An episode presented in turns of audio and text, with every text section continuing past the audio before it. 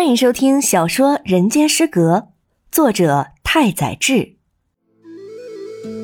第三手札七。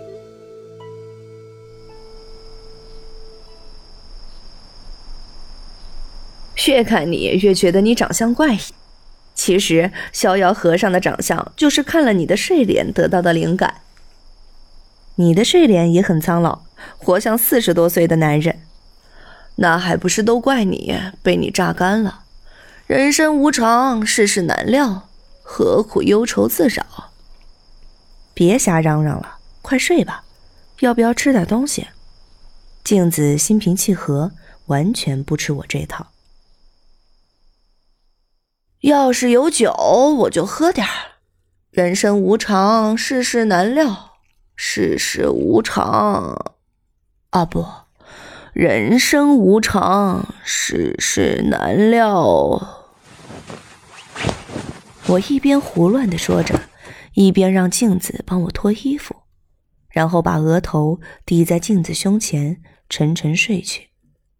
这就是我的生活。同样的事，日日反复，只需遵循与昨日相同的惯例。倘若避免大喜大悲，彻骨的悲伤。便不会到来。前方路遇挡路之时，蟾蜍都会绕路而行。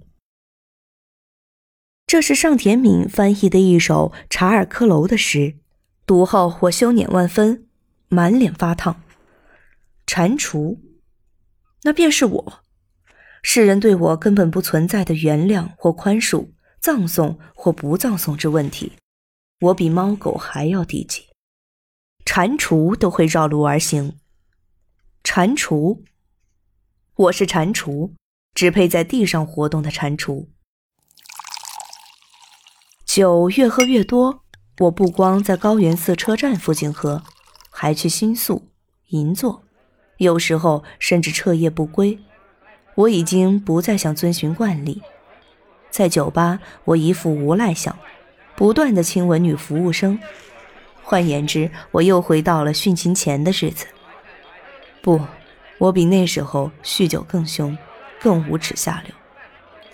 钱用尽，我甚至拿着镜子的衣服去典当。望着那破旧的风筝，苦笑的日子持续了一年多。樱花树又爆嫩芽之时，我再次偷偷拿着镜子的和服腰带，还有衬衫去典当。用得来的钱去银座喝酒，连续两晚夜不归宿。第三天，我始终觉得有些过分了，下意识的蹑手蹑脚回到住处，却听到镜子与帽子的对话：“为什么爸爸要喝酒？爸爸啊，并不是真的喜欢喝酒，因为他人太好了，所以才……”好人都要喝酒吗？也不是。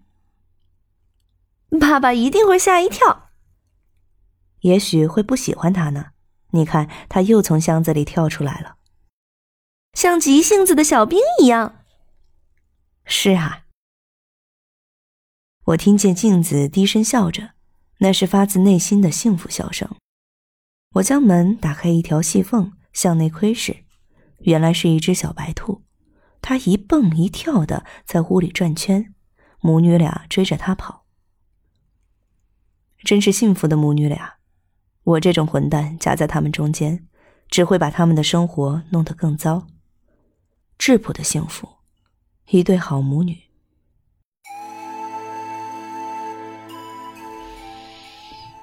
那若有神明愿意听我祈祷，请赐予我幸福吧。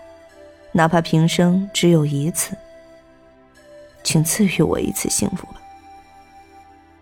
我多想就这样双手合十，蹲身祈祷，但我悄悄掩上门，转身去了银座，从此再也没有回过那间公寓。我再次过上小白脸的生活，借住在金桥附近一家小酒吧的二楼。是人。我似乎也懵懵懂懂的明白了何为世人。世人就是人与人之间的争斗，而且是现场之争，人活着，仅是为了在争斗中取胜。人们互不屈服，即便奴隶也有其卑微的抱负。所以，除了当场决出胜负，人们没有其他生存方式。他们冠冕堂皇，以个人为斗争目标，战胜一人，再去迎接下一人。世人的困惑便是个人的困惑。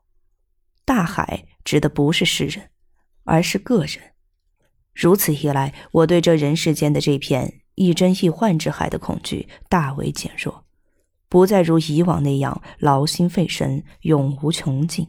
也就是说，我开始只考虑眼前需求，变得厚颜无耻。我逃离高原寺公寓，对金桥小酒吧的老板娘说：“我和他分手了。”这一句胜过一切。从那晚起，我便堂而皇之的住进了酒吧二楼。可怕的世人并未伤我分毫，我也未对世人做出任何解释。只要老板娘乐意。一切都不是问题。我像是客人，又像是老板，像是店小二，又像是店家亲戚。我理应是个来路不明之人，但世人却并不感觉奇怪。店里的几位常客还小叶、小叶的称呼我，待我极为友善，还常常请我喝酒。